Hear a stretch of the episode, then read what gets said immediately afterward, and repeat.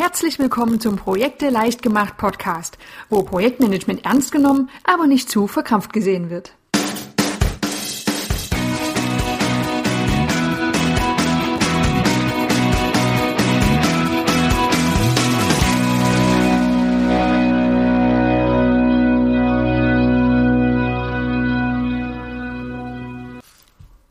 Hallo und herzlich willkommen zur neuen Folge des Projekte leicht gemacht Podcasts. Heute geht es um ein Thema, das viele Menschen wirklich absolut hassen und andere ganz okay finden. Oder naja, zumindest hassen sie es nicht. Und zwar geht es um das Schreiben von Protokollen in Sitzungen und Meetings. Na, zu welcher Gruppe gehörst du? Ich persönlich muss sagen, ich fand das Ganze immer gar nicht so schlimm. Egal, ob du es jetzt magst oder nicht, es ist nicht unwahrscheinlich, dass diese Aufgabe auch mal auf dich zukommt. Außer du bist immer in der Situation, diese ungeliebte Aufgabe an andere abgeben und delegieren zu können. Aber was ist eigentlich so ein Protokoll? Warum schreiben wir denn diese Protokolle?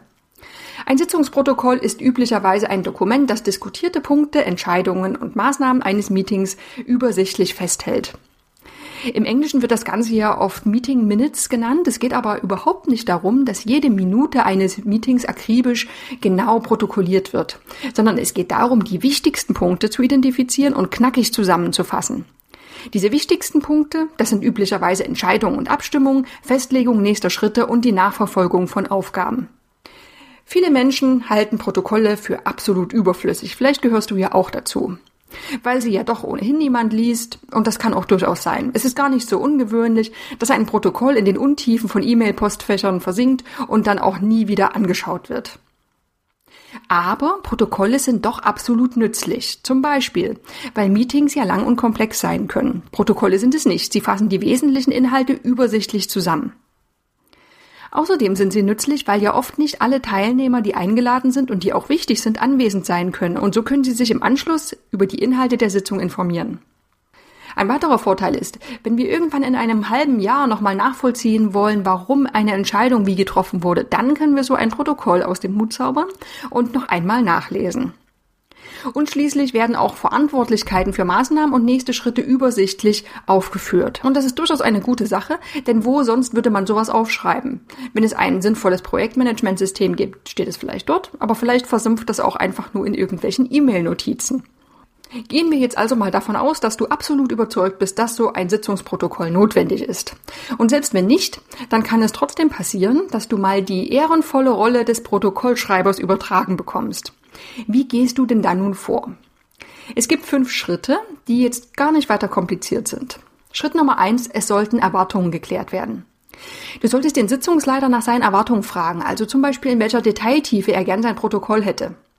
Wenn beispielsweise Abstimmungen durchgeführt werden, ist schon die Frage, ob auch die Namen der abstimmenden Teilnehmer genau protokolliert werden sollen oder ob es auf einer höheren Aggregationsebene auch ausreicht.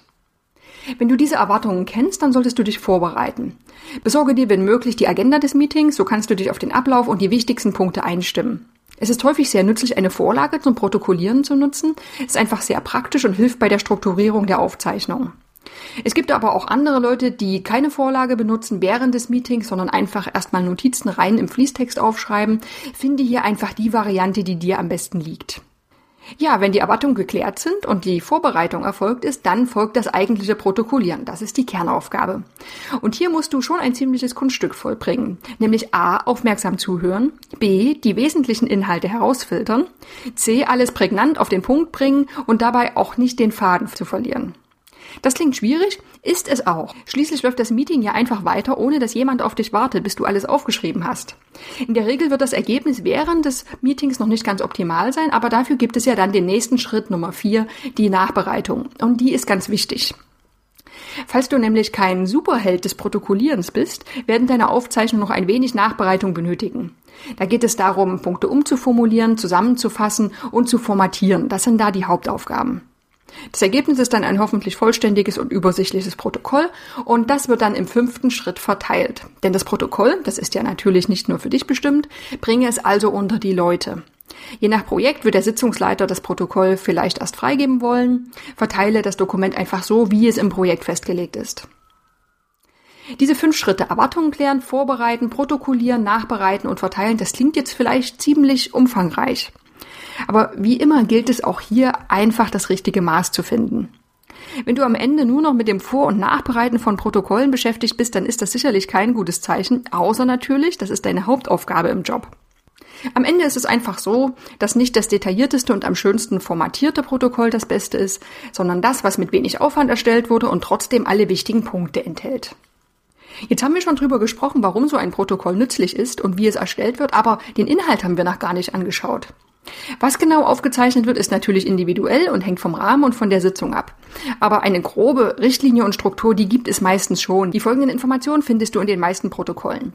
Da geht es um Datum und Ort der Sitzung, dann die Namen der Teilnehmer und auch die eingeladenen Teilnehmer, die nicht anwesend sind, Namen von Sitzungsleiter und Protokollführer, dann Titel und Zielsetzung des Meetings, Titel und Zielsetzung des Meetings wird erwähnt und dann der wichtigste und größte Anteil, die Notizen zu den einzelnen Tagesordnungspunkten, zum Beispiel beschlossene Maßnahmen und Abstimmungsergebnisse.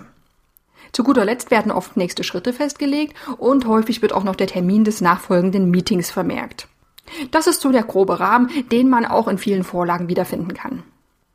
Wenn du jetzt Protokollführer bist, dann habe ich noch ein paar Tipps für dich, die dir vielleicht helfen. Tipp Nummer eins: Achte darauf, dass du nicht als Moderator gleichzeitig das Protokoll führst.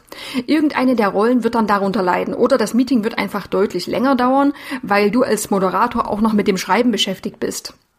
Das wird ziemlich viel Struktur aus der Sitzung nehmen und ist einfach nicht sehr empfehlenswert. Tipp Nummer zwei, berücksichtige deine Zielgruppe und bedenke, dass du dieses Protokoll nicht für dich selbst schreibst, sondern für die Teilnehmer und die nicht anwesenden Personen. Es sollte also alles so formuliert sein, dass auch jemand, der nicht anwesend war, alles gut nachvollziehen kann. Viele Protokollführer, vor allem welche, die das noch nicht so häufig gemacht haben, die scheuen sich oft vor Rückfragen. Allerdings ist das kontraproduktiv, denn auf das Ergebnis kommt es an. Und das ist das Protokoll mit allen wesentlichen Punkten. Solltest du etwas nicht genau mitbekommen oder verstanden haben, dann frag einfach nach. Das ist überhaupt kein Zeichen von Unaufmerksamkeit. Es zeigt einfach, dass du deine Aufgabe ernst nimmst und alles gut zusammenfassen möchtest. Und wenn du jetzt eine Rückfrage stellst, dann kann das auch durchaus den Teilnehmern helfen, Dinge noch einmal zu konkretisieren. Denn vielleicht haben ja auch die Teilnehmer noch mal eine Rückfrage und ihnen war auch das noch nicht ganz klar. Also frage einfach, wenn du das Gefühl hast, dass noch Klärungsbedarf besteht. Der nächste Tipp, konzentriere dich auf die Ergebnisse eines Tagesordnungspunkts und nicht auf die Diskussion. Denke daran, dass es nicht darum geht, jede einzelne Aussage, die getätigt wird, aufzuschreiben, sondern die erreichten Ergebnisse zu notieren. Häufig ist es sinnvoll, die einzelnen Punkte zu kategorisieren. Handelt es sich um eine Abstimmung, eine Entscheidung, eine noch offene Frage, eine beschlossene Maßnahme oder einfach um eine Information? Wenn du diese Kategorisierung vornimmst, dann hilft das oft später der Übersichtlichkeit des Protokolls. Der nächste Tipp, der häufig etwas vernachlässigt wird, das ist die Nachbereitung zügig im Anschluss an das Meeting durchzuführen. Auch wenn es lästig ist, bring es einfach hinter dich. Je schneller du im Anschluss an die Sitzung das Protokoll erstellst, desto präsenter sind noch die Inhalte in deinem Kopf und vor allem, ja, du hast es einfach hinter dir. Wichtig ist es immer sachlich zu formulieren. Ein Protokoll ist ein Geschäftsdokument und es geht nicht darum, wer etwas wie gesagt hat, sondern rein um die Sachaussage. Vermeide also wertende Kommentare. Als Protokollführer bist du unabhängig und solltest die Dinge auch genauso formulieren. Und der letzte Tipp, der sich vielleicht nicht immer umsetzen lässt, aber sehr praktisch sein kann, zeichne die Sitzung auf. Warum nicht? Wenn du Probleme hast, das Verfolgen der Diskussion und das Protokollieren gleichzeitig unter einen Hut zu bringen, dann bitte doch um das Einverständnis, dass die Sitzung aufgezeichnet werden kann. Ja, und das war's auch schon. Erledigt. Es ist gar nicht so schwer und es stellt sich auch schnell eine gewisse Routine ein, wenn du häufiger Protokolle führst. Falls du demnächst mal in die Verlegenheit kommen solltest, ein Protokoll führen zu müssen, dann kannst du noch mal im Blog vorbeischauen, denn da gibt es auch noch zwei Vorlagen für Sitzungsprotokolle zum Herunterladen. Alles klar, dann wünsche ich dir viel Spaß dabei und wir hören uns in der nächsten Woche wieder. Bis dahin. Ich freue mich immer über Kommentare und Anregungen, die du an andrea.projekteleichtgemacht.de schicken kannst. Viele weitere Informationen, nützliche Tipps und Vorlagen findest du unter www.projekteleichtgemacht.de.